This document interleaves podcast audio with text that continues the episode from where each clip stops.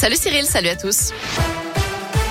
Et à la une, l'engagement des évêques pour les victimes de pédocriminalité. Un fonds d'indemnisation sera financé par la vente de certains biens de l'Église. Et s'il le faut, un emprunt pour être souscrit. C'est ce qu'a annoncé Éric de Moulin-Beaufort à l'issue de l'Assemblée de la Conférence des évêques de France. Ces derniers ont décidé aussi de constituer une instance nationale indépendante de reconnaissance et de réparation qui examinera les demandes des victimes de violences sexuelles.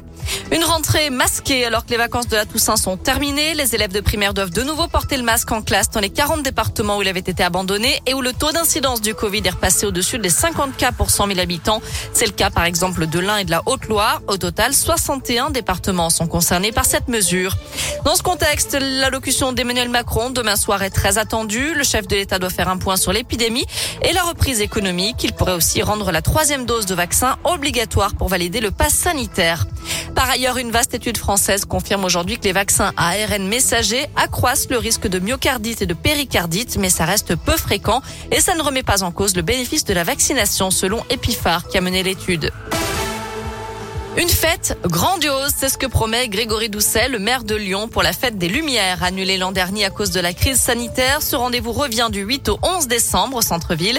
Au programme, 31 installations réparties sur 27 sites, une vague géante place Bellecour, un compte aztèque projeté place des terreaux, 56 cadres lumineux au-dessus du bassin de la, la place de la République et bien sûr la mise en lumière de la cathédrale Saint-Jean, des créations aussi au parc de la Tête d'Or et un site dédié aux familles et aux jeux dans le parc Blandan.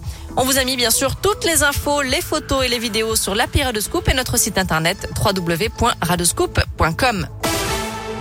Dans le reste de l'actu, un premier débat entre les cinq candidats à l'investiture Les Républicains pour la prochaine élection présidentielle. Xavier Bertrand, Valérie Pécresse, Michel Barnier, Éric Ciotti et Philippe Juvin se retrouvent sur LCI à 20h45.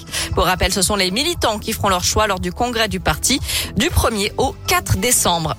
Ils étaient portés disparus depuis le 26 octobre dans l'Himalaya. Les corps des trois alpinistes français victimes d'une avalanche dans la région de l'Everest ont été retrouvés au Népal.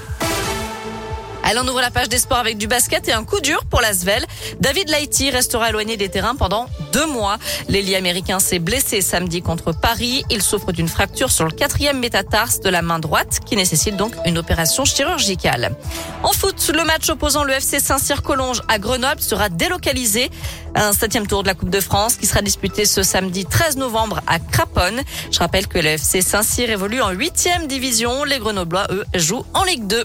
Voilà pour l'essentiel de l'actu. On jette un œil à la météo et pour cet après-midi, bon, c'est une alternance de grisaille, hein, comme on peut le voir, mais Ouais. De belles éclaircies. On devrait encore un peu voir le soleil. Les températures varient entre 7 et 10 degrés. Demain matin, on aura encore pas mal de nuages, mais l'après-midi, ça devrait s'éclaircir, donc on pourra en profiter.